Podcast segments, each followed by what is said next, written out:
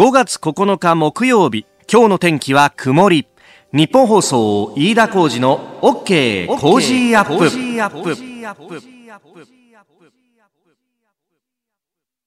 朝6時を過ぎました。おはようございます。ニッポン放送アナウンサーの飯田浩司です。おはようございます。ニッポン放送アナウンサー新行市佳です。ニッポン放送飯田浩司の OK Cozy Up。この後8時までの生放送ですあの昨日のエンディングでも予告をしましたけれども、はい、昨日この番組がね、終わった後に、えー、我々二人、えー、スタッフとともにですね、えー、この有楽町の日本放送を飛び出しまして、えー、一路、えー、東へと、あのー、千葉県のですね、えー、JA 香取さんの、おご協力もあってですね、えー、神崎町というところに行ってまいりました。はい、あの、ツイッターだとかインスタグラムにも写真あげましたけれども、えー、麹米、ね、はい、この企画、去年もやりましたが、今年も、えー、お世話になるということで、今年はあの JA 香取さんのですね、えー、神崎町にある、あの、農事組合法人神崎恵み農場の協力もいただいて、で、今回田植えと、えー、いうことでやってきました。はい、あの、メールもいただいておりまして、横須賀市の52歳腹ペコ優さん、昨日は田植えお疲れ様でした。天気も良くて絶好の田植え日和でしたね、うん、お二方腰とか大丈夫でした？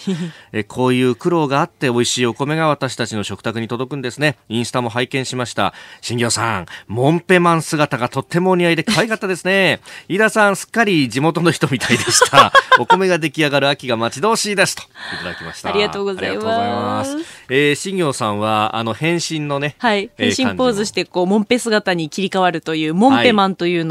えー、番組のインスタグラムで公開しておりまして、うん、ホームページから飛ぶことができますので、はい、よろしければ見ていただければと思うんですけども、えー、まあ、このモンペマンが、あの、モンペ着てるんですけども、非常にポンコツでして。ポンコツってどういうことだよ？いや、きあの、手でも植えたじゃないですか。そういうことね。田植えしたじゃないですか。それを言ったらあなた、えー、私の方が。その時に長靴私引っかかってしまって、うん、なかなか抜けなくて、あ、抜けないと思って、こう、抜けたと思ったら、足だけ抜けて、長靴は取り残されて、取り残されて、はっ！ていう、もう、ああなるとさ、はい、どうしようもないよね。そうなんですよね。足をついたら、もう泥の中に足が埋まると、か、どうやって帰るんだって話にもなるし、ねえ、僕もあの、まるでタコのが吸盤に吸い付くようにですね、ねなかなか足が抜けなくて、うん、もうあの、膝はガクガクになるわ、腰は痛くなるわ、で、しかも振り返ってみると、私の植えたこう苗はですね、右に左に右往左往していて、もうガッタガタになってて、えー、性格の歪みがまんま出てるなという感じで、なんというかですね、これ、あの、お手伝いに行ったっていうよりは、邪魔しに行ったんじゃねえかっていうね。本当にね、失礼しましたという感じですよね。ね。あの、香取、J 香取のね、えー、組合長の武田さんといろいろお話もして、すごいいろんなこう、取り組みをしていて、まあ、例えば麦であったりとか、あるいは、ここ、さつまいもも有名なんだね。さつまいもも美味しくってね、なんか最近はねっとり系がなんて言って、うん、結構海外にもこう出してると。そういえば香取とかあの辺は成田が近いから、はいそうなんですよ。世界ともつながっている日本の農業っていうのをこう間近で見せてもらって、本当いろいろ勉強になりました、はい、まああのいろいろねあの認証制度とかがヨーロッパのグローバルギャップなんてのがあってそれが壁になったりするんですよと。でところがこれって海外からの認証制度だからなかなかねあのじゃあおいそれと農林水産省とかがですねじゃあグローバルギャップ取りましょう補助しますなんていうことにもならずにですね、うん、なかなかあの現場での苦労っていうのはいろいろあるんだなんて話も聞いてあやっぱり現場に行かないと分かんないことっていうのがこうやっていっぱいあるんだなと。お米作りだって88の手がかかるってこうやって一個一個植えるのは腰が痛くなるよなとかね、はい、え今はもちろんあの田植え機でやりますけど 田植え機もガタガタになるんだよね素人が運転すると。なかなかまっすぐ進まないんですよね。あれ進まないよね。びっくりしました。簡単そうに見えて、えー、うん、本当に。であのこれ秋の収穫シーズンまたリスナーの皆さんにもですね、えー、プレゼントとして、えー、いろいろできると思いますんでぜひ見守っていただければと思います、はい、えー、昨日はあ JA 香取の皆さん神崎恵農場の皆さん JA、えー、JA 全農千葉の皆さんどうもありがとうございました。さあこの後8時まで生放送です。飯田浩二の OK 工事アップ。さあ最新ニュースをピックアップいたします。長官各紙スタジオに入ってきておりますがまあえー、今日は一面トップに関してはバラバラという感じですね、えー、イランの核合意履行一部停止というところが朝日新聞とそれから東京新聞が一面トップで伝えていますね、まあ、これについてアメリカの制裁に対抗すると結構中の方を見るとですねやむにやまれずとイラン苦渋の決断と苦渋の選択という朝日新聞は2面で見出し取ってますけれどもまあどちらかというとこの西、えー、トランプさんがが無体なことを言ってることに対して、えー、義憤を感じたイラン立つみたいな感じの書き方をしてますが、まあ一方で、えー、中東の情勢を見ると、イランは地域の大国としていろんなところに手突っ込んでるというのは、これは紛れもない事実でありまして、えー、シリアであったり、イラクであったり、あるいは、あイエメンでも、えー、かなり影響力を行使して、まあ、アメリカ、あるいはこうサウジアラビアなどとこう対立をしていると、まあ、イスラエルもそれに含まれますかね。まあ、その辺のこう、さや当てというかのもあった、プラスイランの核合意というものが核を完全にイランからなくす合意ではなくて、ある程度表向きは少なくするというような合意。例えば、遠心分離機の数を少なくするであるとか、貯蔵できるウランの量を10トンから300キロへ少なくするという、まあ一部、あの、外交の専門家の方などは、これはあまりにもイランに対して甘すぎるんじゃないかということは、前々から言われていたところだといううのもこう文脈としては理解しておいた方が良さそうです。であのこれ専門家の方のね、えーコメントなどもかなり出ておりますけれどもあの北海道大学の鈴木和人さんが指摘しているのはですねえさはさりながらイランはある意味強硬に出たように見せかけてえ出口もきちんと用意していると。というのの一つが IAEA 国際原子力機関の査察を拒むということはやっていないと。要するに、まあ、中に関しては IAEA にオープンに見せるというのは今も姿勢は変わってないと。そうすると何かこう大掛かりな動きがあった時というのはは必ずこれ専門家は察知するものであるから、まあ、ある意味そこの部分で、あ、そん、こう、国内向けにアメリカに対して対抗するぞというのはローハニ大統領を見せた中で、えー、実際に、えー、できることっていうのは実は限られるんじゃないかというような指摘もあって、まあ、この辺は内政と外交というものが、えー、リンクはしてるんだけれどもちょっとずつこう表の顔と裏の顔みたいな感じで、えー、離れてるぞというのの指摘もあります。まあなかなかクリアカットにこれは答えの出ないところではあると思いますが後ほどまたこれも今日のコメンテーター飯田康之さんと深めていこうと思っております、まあ、そして、えー、トヨタ自動車の初の売上30兆円というところを見出しにとっているのが読売と毎日というところであります、まあ、この辺についても後ほどまた深めていこうと思っております、えー、そしてもう一つは、えー、大津市のえー、園児の列に車が突っ込んだ2人が死亡した。1人は重体で13人が重軽傷を負ったと。いう事故であります、まあ、これについてはその記者会見の、ね、えー、模様というものも非常に批判を浴びているところで特にメディアの責任というか、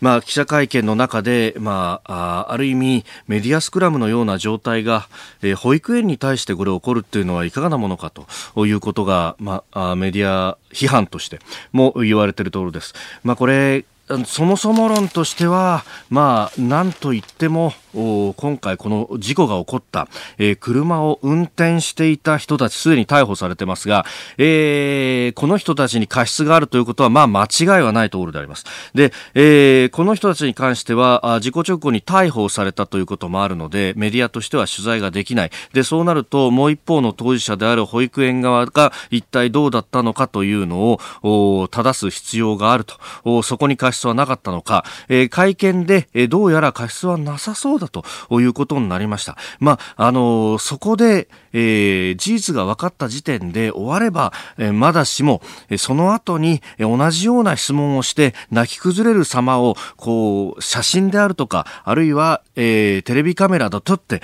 で、えー、その印象的な映像を使わんがためにこれ開いたんじゃないか、みたいなことが、言われているわけで、で、それがないとはまあ言えないというところが、えー、メディアの人間としても非常に苦しいところであります。もちろんこういう事故が起こって、こういった悲惨なことが起こっているんだっていうのを社会全体に知らしめて、こういったことが二度と起こらないために一体どうしたらいいんだと、えー、議論として、えー、やるのはいいんですが、それにしてはあの30分間というのは長すぎたんじゃないかと言われれば、それは長かっただろうと思います。冒頭僕は15分もあればそれで十分だったと。特に亡くなった2人のお子さんに対しての気持ちっていうものは冒頭の質問で語っていた、えー、それで、えー、園長先生に関しては十分であってそれ以上の説明は、えー、横に並んだスタッフの方々で十分だったんじゃないかっていうのは、まあ、疑問としては思うところであります。で、えー、今後のこう対応なども、まあ、ツイッターなどでねいろいろとこうご意見もいただいてるんですが、まあ、保育園、この保育園もそうなんですけれども、運動場がまあないと。で、えー、保育園のこの運用規定が厚労省から出てますけれども、それによるとですね、えー、屋外遊戯場はもちろん作らなきゃいけないんだけれども、近所の公園や神社の境内などでも代替が可能だということになっております。これね、だったら大きな公園は各自治体にあるんだから、そこに作ればいいんじゃないかっていうような議論も出るんですが、えー、公園に関しては不特定、いろんな人が使うから、保育園に占有させるわけにはいかないというような議論もあって、なかなかこれも進んでこないと。えー、用地がない中で、えー、公園の近所に、えー、保育園を作るわけにもいかない。じゃあ、お散歩をさせて、で、公園まで行きましょうと。もちろん安全を確保した上でということになるんですが、まあ、そういう保育園のあり方だとか、まあ、遠くに都心はですね、本当に場所がないと。まあ、公園の中にっていうのも一部はできてるんですけれども、なかなかそこも進まないという、この全体の構図の中で考える。そして、えー、じゃあ自動車は自動運転とかが進んでいる中で、えー、もっともっと対応策はなかったのかというような、えー、論点もあってもいいんじゃないかと。当事者のこの運転技術の未熟さであるとかそういうところはもちろん責められるべきだと思いますけれども、えー、再発防止という意味で言えばもっと大きな考えというのも必要だと思います。後ほどまたこれも飯田泰之さんと話していきたいと思っております。ご意見お待ちしています。メール COZY Cozy アットマーク 1242.com です。あなたの声を届けますリスナーズオピニオンです。ニュースに対するご意見をお待ちしております。えー、今日のコメンテーターは明治大学准教授で経済学者飯田康之さんです。取り上げるニュースですが、まずはトランプ大統領がイラン核合意の一部義務不履行を受けて新たな制裁を発表と。アメリカとイランの関係、中東情勢について、えー、そして、えー、滋賀県大津市で保育園児の列に車が突っ込んだというニュース、えー、さらにアメリカと中国の貿易戦争について、えー、そしてキーワードは官房長官外遊、えー、さらにスクープアップのゾーン。7時40分過ぎですが、トヨタ自動車が日本企業として初売上30兆円を超えたというニュースも取り上げていきます。えー、メールツイッターこちらです。メールアドレスは、 Cozy アットマーク 1242.com。アルファベットすべて小文字で COZY で Cozy です。Cozy アットマーク 1242.com。ツイッターは、ハッシュタグ Cozy 1242、ハッシュタグ Cozy 1242です。ご意見をいただいた方の中から抽選で3人の方に番組オリジナルの防災アルミブランケットをプレゼントします。いただいたオピニオンこの後ご紹介します。本音のオピニオンお待ちしています。あなたの声を届けます Listener's Opinion 6時25分になるところです。滋賀の事故についてたくさんメールをいただきますね。ツイッターもかなり書き込みいただいております。ラジオネームキリン組さん江東区の保育園の職員の方ですね、えー、昨日の滋賀県のニュース運転しているドライバーさんも聞いていると思いますが本当に皆さん気をつけてください。誰もがそんな状況になるんですよ、えー、私も今一度職員全体の確認をしたいと思います。といただきました、えーそれから滋賀の大津在住の、えー、ペンネームタラオさん38歳の方。あの事故現場から400メーターぐらいのところに住んでいる3児の父です、えー、事故の件報道でした。あまりに身近で起きたこと事件の悲惨さ衝撃を受けています。えー、事故現場付近というのは湖岸沿いに芝生やベンチがあって、えー、散歩する園児の方々よく見かけていたんですよ。報道などで映っている橋最近通行料が無料になったこともあって、えー、対岸へ渡るための右折の車がとても多くなっているというのが現状ですと。えー、我が家も末の娘が1歳半どうしようか。ただ過度にこれで散歩が自粛するムードにはなってほしくないですと、えー、いうこともいただきました。そうですか。周りの状況っていうのもね最近ああやって状況が変わったというのもあるんですね、えー、ご意見をお待ちしております。COZY Cozy アットマーク 1242.com です。5月9日木曜日時刻は朝7時を過ぎました。改めましておはようございます。ニッポン放送アナウンサーの飯田浩司です。おはようございます。日本放送アナウンサーの新業一華です。あなたと一緒にニュースを考える飯田浩二の OK 工事アップ。7時台はコメンテーターの方々とニュースを掘り下げてまいります。今朝のコメンテーター、明治大学准教授で経済学者、飯田康之さんです。飯田さんおはようございます。おはようございます。飯田さんには番組エンディングまでお付き合いいただきます。では、最初のニュース、こちらです。トランプ大統領がイラン核合意の一部義務不履行を受け新たな制裁を発表アメリカのトランプ大統領は原油、金融などの制裁を課しているイランに対して鉄鋼などの分野で新たな制裁を課すと発表しました。イランのローハニ大統領は8日核兵器の原料となる濃縮ウランの貯蔵量の制限など核合意の履行を一部停止する方針を表明しておりました。まあ、アメリカはこの核合意からすでに離脱をしているとい。うところではい、でイランが今回動いてきたことに対してまたアメリカがとそうですね。まあ、今月の頭からですね、イラン産原油の全面禁輸。うん、まあ、これまで、えー、日本などの8カ国については、はい、まあ、適用除外ということで、えー、えー、まあ、イランの輸出、まあ、認めてきたんですけれども、この措置も打ち切った。うん、はい。えー、そういった中で、えー、まあ、イラン、えー、側が、いよいよ、まあ、追い詰められてきたというところがあると思うんですね。うん、で、えー、この対応を見ていますと、北朝鮮への対応との大きな違いというのに驚かれる方が多いんじゃないかと。私自身も驚いてしまう。うん、で、えー、これなぜかと言いますと、イランって、えー、まあ、そのローハニ大統領って、うん、えー、決して独裁者ではないので、はい、まあ、単純に言いますと、国内からの突き上げと常に戦っていかなければならないんですね。はい。で、えー、イラン国内ではローハニ大統領、かなり穏健派です。うん、そうしますと、まあ、アメリカの核合意からの離脱、はい、金融、うん、こういったものを受けてしまうと、えー、国内から何か対抗措置を講じろ。はい。で、その声に抗いきれない。うん、で、抗いきれなくて、えー、今回、まあ、えー、一部の義務不履行を宣言したことで、はい。これまではどちらかというと、アメリカやりすぎじゃないかって言ってたヨーロッパも、ええ、これはもうイランを批判するしかないわけですよね。うんうん。お前から離脱してどうすんだよと。そう。いうふうになっちゃうと。で、それを受けて、イランにさらなる情報を引き出そうっていうふうに、はい、まあ、ある意味で言うと、えー、ある程度やはりトランプ大統領の思惑通りの動きというのがここまで続いてきたのかなと思います。はい、一方で、北に対しては、一応飛翔体と、メディアでは言うことになってるんですかね。まあ、ミサイルですよね。まあ、あれミサイルですよね。一応未確認だという話になってますが。はい、で、えー、それを打ってもなお、うん、対話のチャンネルを、はい、そして、まあ、えー、北朝鮮側の外交姿勢について、えーまあ、トランプ大統領が信用している、信頼している、に近いツイートしてるわけですよね。そうですね。えー、これはやはり北朝鮮側の、うん、まあ、政治体制っていうのは、まあ、アメリカはもちろんしっかりと研究して、北朝鮮は、あこういった、まあ、イランに行ったようなタイプの揺さぶりが効かないだろうというふうに考えてるんだと思いますね。はい、もちろんこのイラン、えー、一応空母打撃軍の派遣というふうに、はい、えー、発表されてますが、うん、えー、本当に何か武力行使をしようというよりは、それによって、えーまあ、国内の政治基盤を揺るがせて、はい、えー、結果としてさらなる情報。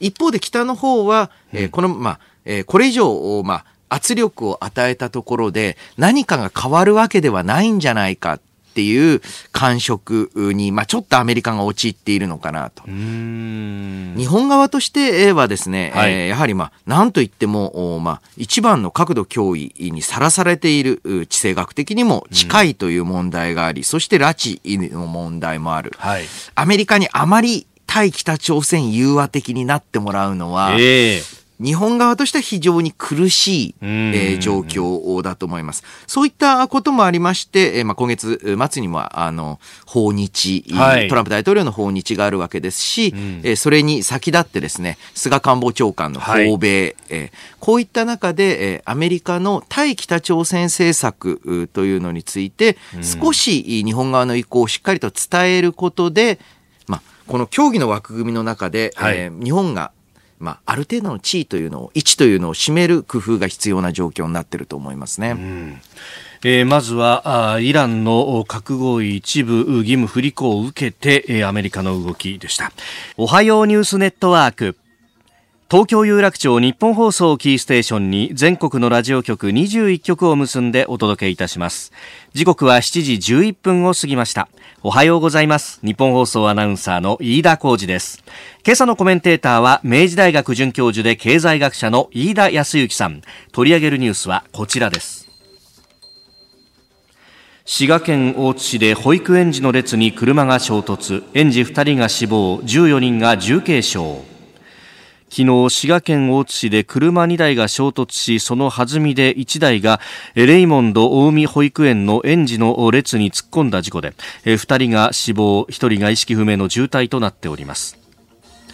えー、この事故で車を運転していたあ無職の新立、えー、文子容疑者、えー、そして同じく無職、えー、下山美智子さん、えー、2人を過失運転致傷の疑いで現行犯で逮捕しました、えー、そのうち警察は下山さんのみは昨日の夜に釈放されております、まあ、現場で、えー、右折車を運転していたのが新立容疑者。で、うん、その右折車が無理に右折をしようとして直進車に衝突しました。直進車を運転していたのが下山さんとで直進車の方がその弾みで園児の列に突っ込んだということにそういった事故です。まあ見通しのいい交差点なんですよね、ここね。そうこれ、えー、直進車に気づかずに右折したっていうのもまあありえないであろうという見通しの良い道路なんですけれども、えー、まあ池袋の事故といい、はい、えー、この大津の事故といい、少しですねショッキングな事故続きますよね。そして子供が亡くなっているという、ね、そうなんです。うん、まああの私も浩二さんも共に、まさに同年代の子供がい。るので、はい、うちも息子が4歳です、えー。はい、保育園通わせてるんですよ、ね、そうなんですもうこういう、まあ、事件事故を見ると、まあ、ぎゅっと心が締め付けられるので、コメントもないところなんですけれども、その一方で、えー今回、えー、特に池袋の事故で気づかされたのは、はい、自動車の安全装置、例えばブレーキシステムであったり、急加速を防止するシステムがあれば、はい確実に防げてた事故だと。はい、で、えー、大津についてはまだ詳細わかりませんが、えーはい、ある程度のその直進車、対向車を検知するシステムがあれば、うん、もしかしたらあ防げたあ、少なくとも軽減されていた、はい、可能性はないのか、そういったことを考えると、これから、まあ、自動車って、はい、だって1トンの鉄の塊が時速何十キロ、場合によって100キロで走るわけですよ。むちゃくちゃなものですよね。まあこれ言ってみれば狂気なわけですよね。そうなんです。うん、ではそれをどうやって制御していくのか、はい、あという時に、現代の技術、最新の技術というのをどんどん、うん、実装していく。うん、で、えー、さらにはそのためには政府は財政的な支援を惜しんではいけないと思うんですね。はい。で、えー、こういった新技術というのは、うん、たくさん用いられれば用いられるほど1台あたりのコストは安くなっていきます。はい。だからこそ、その当初は財政を思い切って、つまりはあの政府がお金をちゃんと出して、で、それによって技術の導入を進める。うん、で、えー、その技術導入が進むことによって、えー、まあ、自動車業界におけるそういった安全装置技術を向上させる。うん、はい。そのための方法として、まあ、政府はお金を出すということ。そして、こういったしっかりとした安全装置をつけた車に対する、一つは税制優遇ですし、将来的にはそういった安全装置がない車あというのを、行動走らせないっていう方向に向かっていく、そういった議論の契機にしてほしいんですよね。まあ、やはりあまりにもショックな事故なので、はい、で、こういった、あまあ、例えば、えー容疑者がどういうふうに運転していたのか、これも重要です。はい、えー、そして、えー、まあ、どうしても報道各社ですと、被害者側追いかけてしまうところというのもあって、えー、その姿勢っていうのも非常にまあ反省すべきところあると思うんですが、うん、少しだけ、えー、まあ、解決策、ソリューションの方に目を向けるならば、はい、この自動車に対する安全規制のあり方、うんこれを国民的な議論に盛り上げていく。そのためにも、この事件、うん、えー、まあ、池袋、そして大津、この二つを私たちは忘れてはいけないですし、はいうん、そしてまあ、あの、この番組、運転されながら聞いてくださってる方多いかと思うんですけれども、はい、非常に、えー、まあ、怖い、ある意味使い方によっては怖い、凶器を使っているんだというのも、私自身も今後気をつけていきたいなと思う、そんな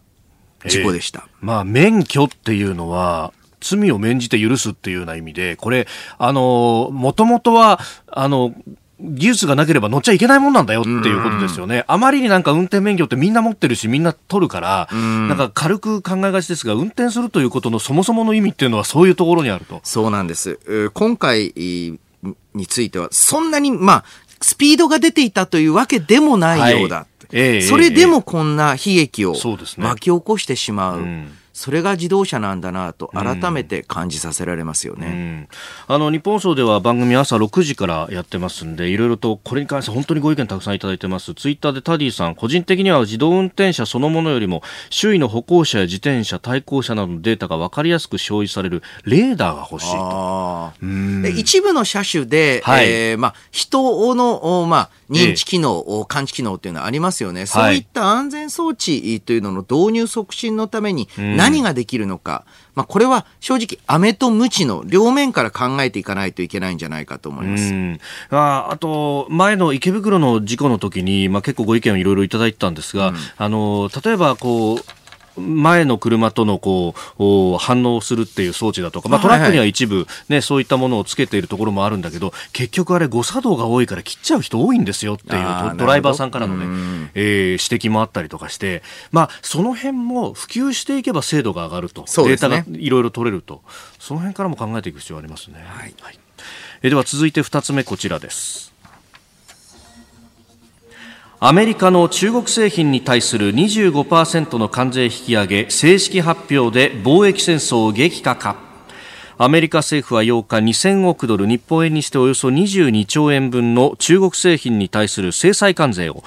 10日に現在の10%から25%に引き上げると正式に通知しました。今後は家具や家電などおよそ6000品目の輸入品を対象とした追加関税が上がる見込みです。一方中国はこれに対して対抗措置を取ることを表明しております。えー、折しも9日、10日の日程で米中は閣僚級の協議をする、はい、その直前にビシャッと冷や水ですね、これ。はい。まあ、むしろですね、えー、この閣僚級協議で、えー、情報を引き出すための、えー、えー、カードを切ってきたということだと思うんですけれども、えーえー、この米中間の経済対立を受けて、はい、マーケットも非常に動揺しております。ええー、あの、昨日はニューヨークのダウ平均がぐっと下げました。今日は反発といってもほんのわずか。うん、えー、終値は昨日と比べ2ドル24セント高の25,967ドル33セント。で、えー、ハイテク銘柄中心のナスダックは今日も下がりまして20.44ポイントの下落7943.32ポイントでした。円相場はまた円高水準で1ドル110円10銭付近というところです。そうですね。えー、この米中間の経済対立、当初はですね、はい、えー、どっかで折り合うんじゃないかっていう希望的な観測がマーケットでは囁かれていたんです。はい、これってマーケットの癖で、ええ、いつも今の状態が続いてほしい。うんまたは続いて悪い時には続いてしまうっていう方に予想が形成されやすいんですよね。はい、だからまあ、ある意味で言うと正常化バイアスではないですけれども、はい、きっとなんとか折り合ってくれるはずだという希望的な観測がですね、うん、いよいよここ数ヶ月で、えー、後退した、はい、その決定打があ今回の、まあ、通知、つまりは、えー、関税の10%から25%へのつ、えー、引き上げ通知だったんだと思います。うん、で、えー、これはもう多くの方が指摘しているところですけれども、この米中間の、まあ、経済摩擦貿易戦争、というのは、はい、実際のところですね、いわゆる80年代の日米貿易摩擦とは大きく性格が異なっています。で、えー、80年代の日米貿易摩擦は、まあ、本当にメインの話題が経済だったんです。はい。ところが今回の場合は、世界における技術的な覇権、技術というのは経済だけじゃないですよね。ええつまりは軍事とか、えー、またはインテリジェンス、情報の部門にも関わってくる部分ですから、その覇権争いだと。となると、これはあまさにですね、貿易戦争っていうよりは、米中新冷戦の中の1フィールドですよと。いうふうに考えなければいけない。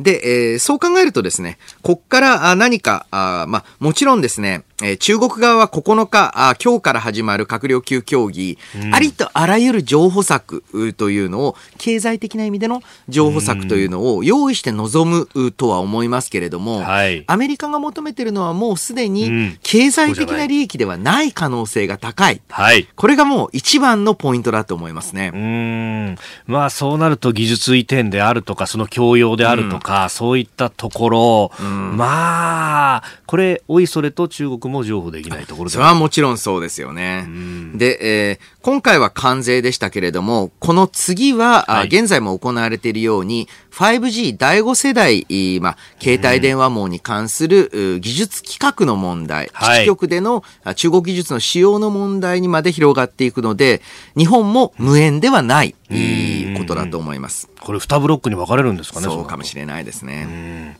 えー、この時間、飯田康之さんとお送りしてまいりました。日本総動機の方、この後も飯田さんにお付き合いいただきます。時刻7時26分です。今朝のコメンテーターは明治大学准教授で経済学者飯田康之さんです。引き続きよろしくお願いします。よろしくお願いします。続いては教えてニュースキーワードです。官房長官外遊菅官房長官は今日9日から4日間の日程でアメリカを訪問します。政府の危機管理の要を担う官房長官の海外出張は極めて異例で平成の30年余りでも過去4回しかありません。外遊先も韓国中国グアムと比較的短時間で戻れる場所でした。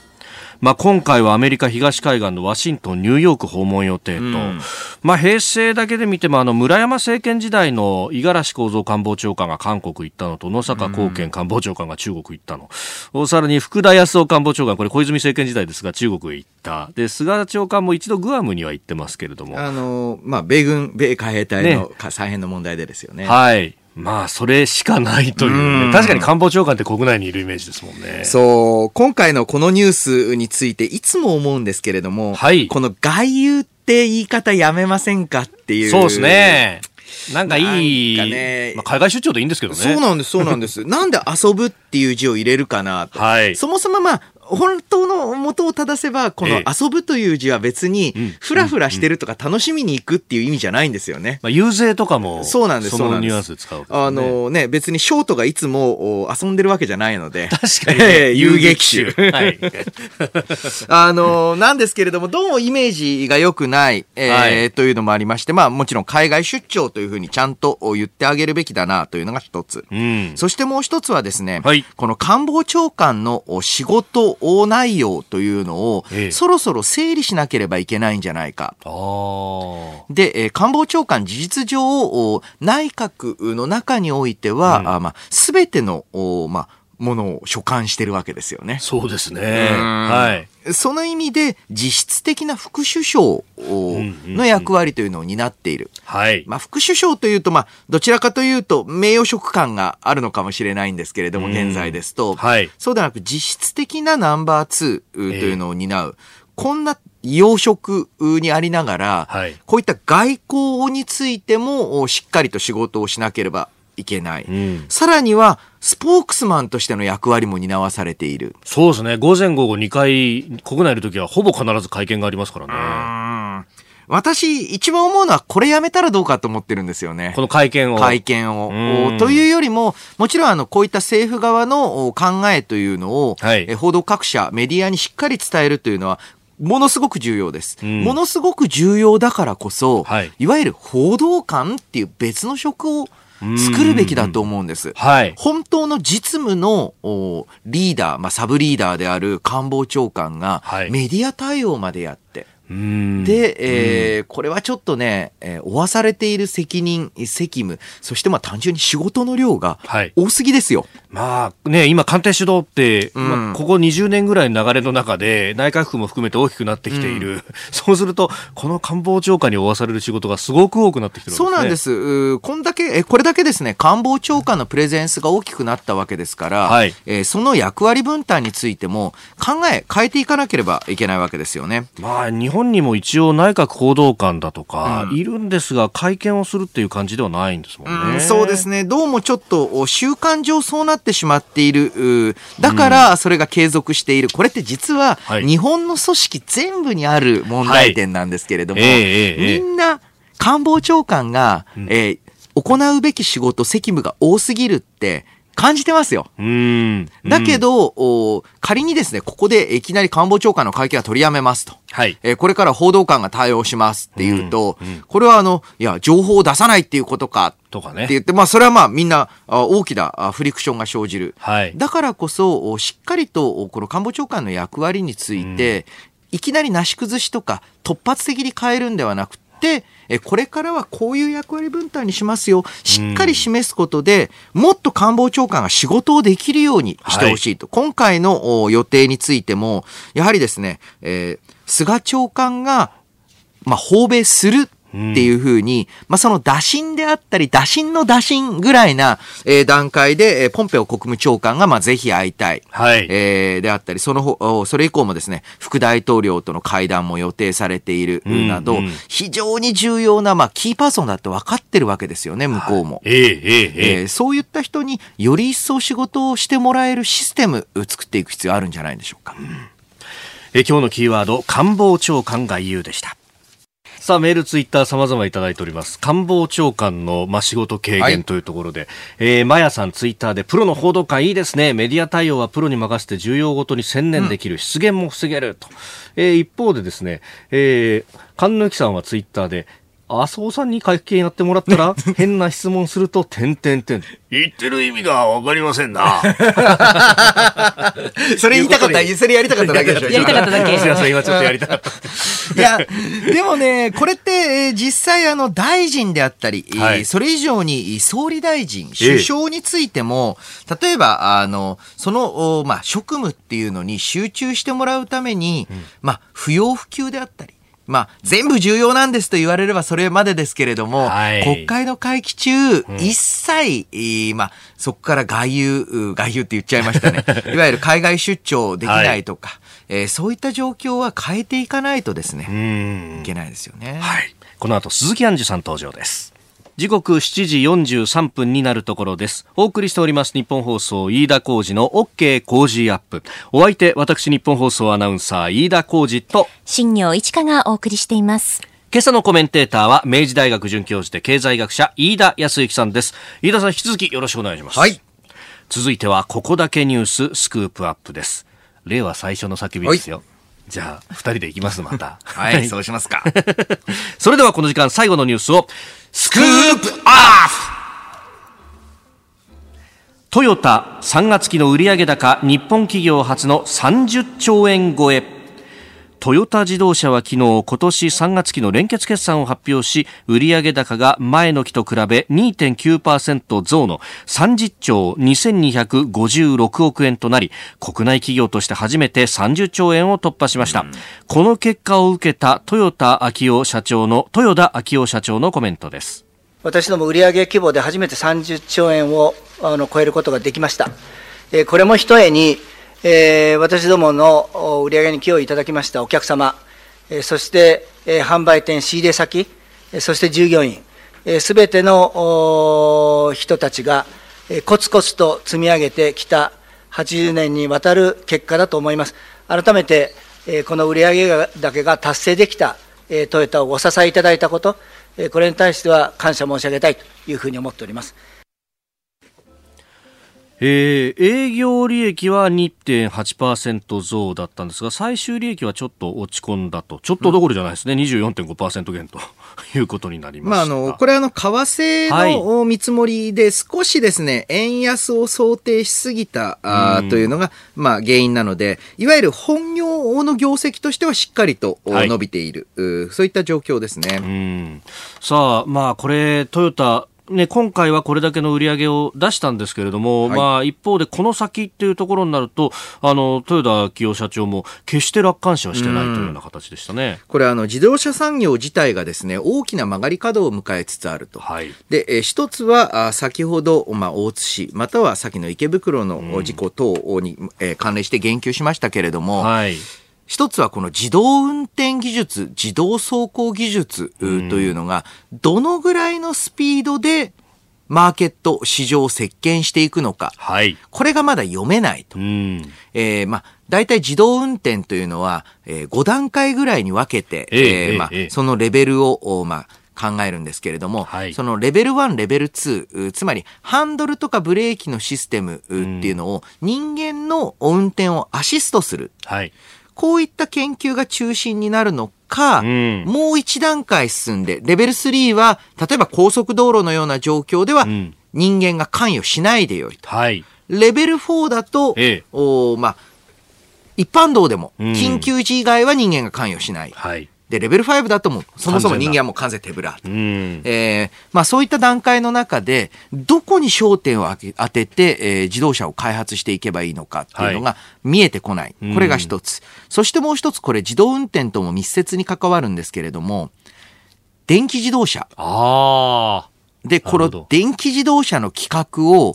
どういったタイプにするのか、はい、あどういうことかと言いますと、はい、今あるエンジン車の機構をそのままにして、その動力を電池にするのか。おなるほど。今はあの、エンジンで、えーまあ、作り出した動力をシャフトを通じて、えー、車輪に伝えてるわけですよね。はい。で、そのエンジンの代わりに電池積むっ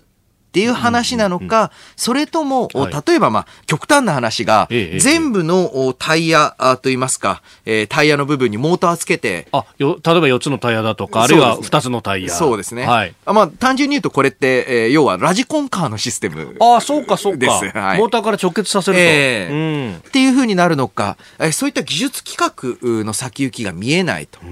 で、そういった中で各社、あまあ、研究開発競争をしているわけですけれども、はい、えー、トヨタ、ややはりまあ日本を代表する企業ではあるんですが、うん、売上高に対する研究開発費の割合、はい、いわゆる素の額だとトヨタ売上もものすごく大きいので、え莫大な研究費投下してるんですけれども、はい、対売上高費で見ると、海外の、例えばフォルクスワーゲン、えー、であったり、またはアメリカあ、米系の企業に比べて決して、えー、研究開発費の割合高いとは言えない。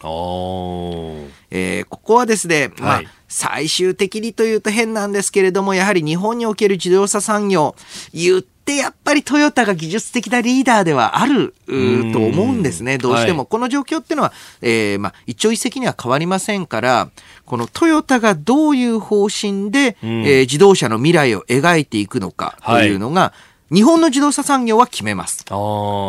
で、それによって、世界の自動車産業における日本企業の地位も決まってくる。そういった、あまあ、マーケットリーダーだという、うまあ、そういった側面もあるあただの一企業の責任者というわけじゃなくて。そうですね。ここまで大きいリーダー企業だと、どうしてもそういった、えー、えー、まあ、公的な側面っていうのを身にまとわざるを得ないですよね。これ、あの、一頃言われていたのが自動運転に、あの、ざっくり2種類分けて自分の、こう、車の中でセンサーとかつけて全部完結する形か、うん、それともインフラ協調のような形で、あの道路の方にも再興して自動運転するかと、はい、これ、世界の潮流としてはどうですか、もうインフラ協調っていうのは難しくなってきてるんですかね？えー、インフラ協調については、あやはりですね、えー、まず自動運転車の導入時点では、うん、えー、ほとんどの車は自動運転じゃないわけですよね。はい。えー、ですので、えー、インフラが先行するというのは、何か理想ではあるんですけれども、極めて難しい状態だと思います。えー、つまりは、えー、何よりもですね、こういう劇的な、革新的な、えー、まあ、新製品が登場した時、各社って結構心配なんです。つまりは、今まで売っていた既存の商品の売り上げを食ってしまうことになるので。はい。ええええ、社内で食い合いをする。食い合いをすると。うん、そう。で、その社内での食い合いというのを、どうやって、えー、まあ、回避しながら新製品に移行していくのかっていうのは、これはあの、大きくて、そして先進的な、過去、かつて先進的だった企業ほど、移行が難しいんですね。はい、ですから、トヨタの決断、えー、おそらくは、まあ、あの、徐々に徐々に、そういった、まあ、完結的な、で、自動運転も完全自動運転ではなくて、はい、より強化されたドライビングアシスト。で、それがもう、ほとんどもう、日本中、そのアシスト機能ない車なんてありますか？って状態になった時に、さあインフラ。ということになっていくと思いますね。これ、実はあの、自動車メーカーの技術者の人とちょっとこの間話をしたんですけど、はい、秀さん、これ、技術的な面だけで言ったら、もうすでに拠点から拠点まで一般道であっても自動運転ってできるんですよ。金に糸目をつけなければっていう。うんこれ、まあ、日本の場合は法律の絡みもあるんですけれども、はい、だから法律がもうちょっと緩いところだと、これ、技術はもっと進む可能性があるわけですね。まあ、そうですね。で、えー、さらに言うと、金に糸目をつけなければって重要で、はい、ここはですね、えー、正直こういう革新的なとか劇的な技術変化の時に、うん、国が金出さないでどうすんのと。国が金を出すべきだと思いますよ。ここが出しどころだと思います。補助してくれれば、だいぶお求めやすくなります、ねうん、ですから、金を出すっていうとすぐ補助金って思われるかもしれませんが、はい、いわゆる研究開発に関する税制優遇措置等を通じて、はい、えー、そういった企業の自発的なイノベーションっていうのを促進する仕組み、ちょっと特にこの分野については必要なんじゃないかなと思いますね。うんえー、今日のスクープアップトヨタの売上高、まあ、その話から自動車さらに技術日本の技術の未来についてお話しいただきました、えー、このコーナーも含めてラジコタイムフリーポッドキャスト YouTube でも配信しております。詳しくは番組ホームページをご覧ください。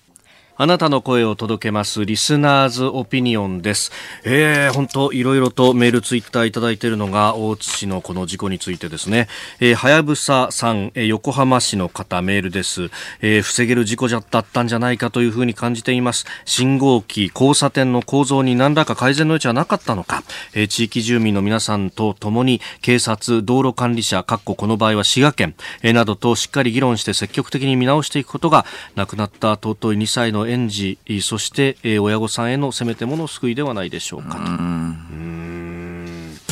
えー、それからメディアのあり方についてもね、こちらパート勤務の三吉さんですかね、64歳、西東京の方。えー、加害者でもない大切な園児を世話していた園長さんをはじめ関係者を取材記者が事故の責任者であるかのように追及すると園長及び関係者は大切な園児を失って悲しんでいるのにそれに追い打ちをかけるようなマスコミの必要な質問や追及人間として許せないと思いましたと、うん、まあねえここのうん。いやあのー、よく、見え方良くなかったと思います、僕もね。まあ、そうなんですよね。うん、あのー、まあ、最初の第一報、第二報の段階で、はい、この保育園側の、まあ、何らかの過失というのはかなり考えづらい、うん、えー、はずだったのに、はい、ちょっとまあ一部の質問は何か、あその、保育園側の責任を問うような、えー、聞こえ方になってしまった。これ非常に残念ですし、むしろ、この保育園の、まあ、子供を守れなかったという、はい感覚になって、まあ、保育士さんたちもすごく、うん、あの大きな心の負担だと思うんですよね。えー、ですから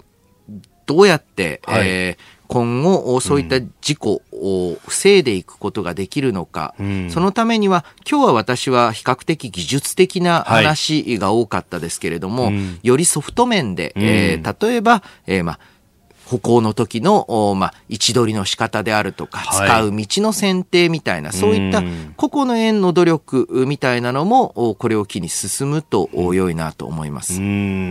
まあ、これね、だからといって、じゃあ散歩なしにしてずっと部屋の中に閉じ込めておくのかっていうようなのも、議論としては当然あるわけですからね。いやそれはまたね、ね非常に難しい問題だと思うんですよね。あの記者の質問がそのまんま、その先のソリューションっていうと、じゃあ外に出すなってことかってことにもなりかねないわけですからね。そう、あまりにも、おまあ、そういった責任を問うという姿勢になってしまうと、うん、じゃあやらない。じゃあそれは子供の発育にとって本当に良いことなのか。うん、えー、または、じゃあ大きな園庭がなければ保育園を作ってはいけません。はい、え、どう、どこに作るんですか？都心ではどうするみたいな、はい、待機児童これだけいるぞって話にもなってくる。はい、そうですね。はい。えー、たくさんのオピニオンいただきました。今日もどうもありがとうございました。ありがとうございました。